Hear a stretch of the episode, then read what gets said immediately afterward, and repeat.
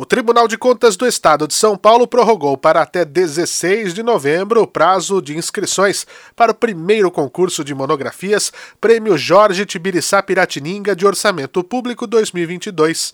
O concurso tem como objetivo reconhecer os melhores trabalhos de pesquisa acadêmica e científica sobre orçamento público. Os autores dos melhores trabalhos nas categorias tese de doutorado, dissertação de mestrado e monografia de graduação serão premiados com as quantias de 10, 5 e 3 mil reais, respectivamente.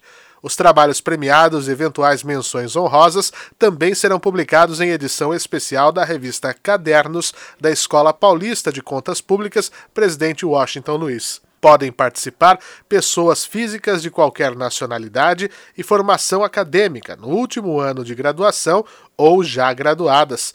Para se inscrever é necessário preencher o formulário disponível no site do Tribunal. O resultado do Prêmio Jorge Tibiriçá Piratininga de Orçamento Público 2022 será divulgado pelo Tribunal de Contas do Estado no dia 30 de novembro.